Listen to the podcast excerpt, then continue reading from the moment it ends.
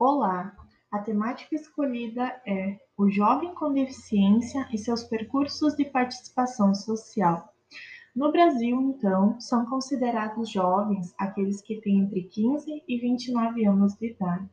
E ao mesmo tempo, então, que a juventude, juventude ela é considerada um período de transição para a vida adulta, né, nós temos alguns marcadores temporais. Por exemplo, o final do ensino básico, né, conclusão do ensino médio e até mesmo a entrada no mercado de trabalho. E aí, algum, algumas mudanças presentes, né? Apesar dessas mudanças, a juventude ela é considerada um processo mais amplo, né? Em que ela está relacionada à especificidade de cada um de nós. É influenciada pelas concepções sociais acerca do que é ser jovem, o contexto em que se vive, também o estatuto social que nós assumimos na sociedade. Então, ser jovem significa estar em uma fase da vida na qual se entra em alguns confrontos, né, com diferentes questões sociais. E aí as desigualdades econômicas, culturais, sociais são alguns fatores, né, que formam, que dividem as diferentes juventudes que nós temos na sociedade. E aí formam os grupos de jovens trabalhadores, jovens estudantes, jovens que residem na zona rural, jovens que residem na zona urbana e também os jovens né, com deficiência. Então, aos jovens, né, a gente uh, nós damos diferentes sentidos e atributos. E isso traduz então a heterogeneidade que nós temos, né, formando então essas diferentes juventudes. E aí, uh, as vivências, né, que dessa juventude, dessa transição para a vida adulta, elas se dão de forma muito distintas, né, nessas diferentes juventudes. E isso, né, especialmente para os jovens com deficiência, porque na maior parte das vezes esses jovens eles são infantilizados, né, ou super protegidos pelas famílias, pelos responsáveis. E também pode, alguns são considerados dependentes, né, em que são passíveis de uma supervisão permanente, ou então até mesmo, impossibilitados de manifestar suas opiniões, né, de representarem, de se responsabilizarem pelas suas ações.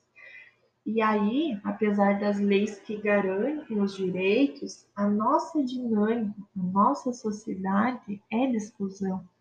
E aí todas essas vivências, né, são impactadas pelas condições descritas, descritas desses jovens, né, levam a esse jovem a trilhar caminhos, mas que muitas vezes esses caminhos são contrários a toda a expectativa inicial que ele, que ele, que ele tinha, né? Então, a gente é fortemente influenciado pela nossa sociedade, né? Uma sociedade que é de exclusão. E aí, falar então de participação social é associar a autonomia, a vida social, a vida comunitária, e tudo isso diz respeito ao envolvimento na tomada de decisões, né? E, consequentemente, aos aspectos da vida diária. E aí trata-se de questões então relacionadas aos direitos sociais e processos decisórios. E tudo isso é um elemento essencial, primordial para a construção da independência, autonomia e pertencimento comunitário. E, e quando há defasagem né, nessas construções aí, tudo isso traz um grande prejuízo para a pessoa. Então, a efetiva participação social e inclusão na sociedade, né, eles deve, tudo isso deve acontecer desde o ambiente familiar, expandindo-se né, para os espaços sociais, políticos, locais. Uh, um exemplo, então, que nós temos, né, é a vinculação ao mundo do trabalho, em que, apesar né, de diferentes leis e programas de incentivo ao deficiente, os dados oficiais indicam que poucas pessoas com deficiência trabalham, né, quando comparadas ao grupo sem deficiência. E tudo isso destaca os diferentes fatores que nós temos, né, como a falta de formação, a questão da escolaridade, a falta de acessibilidade aos locais de trabalho e de transporte.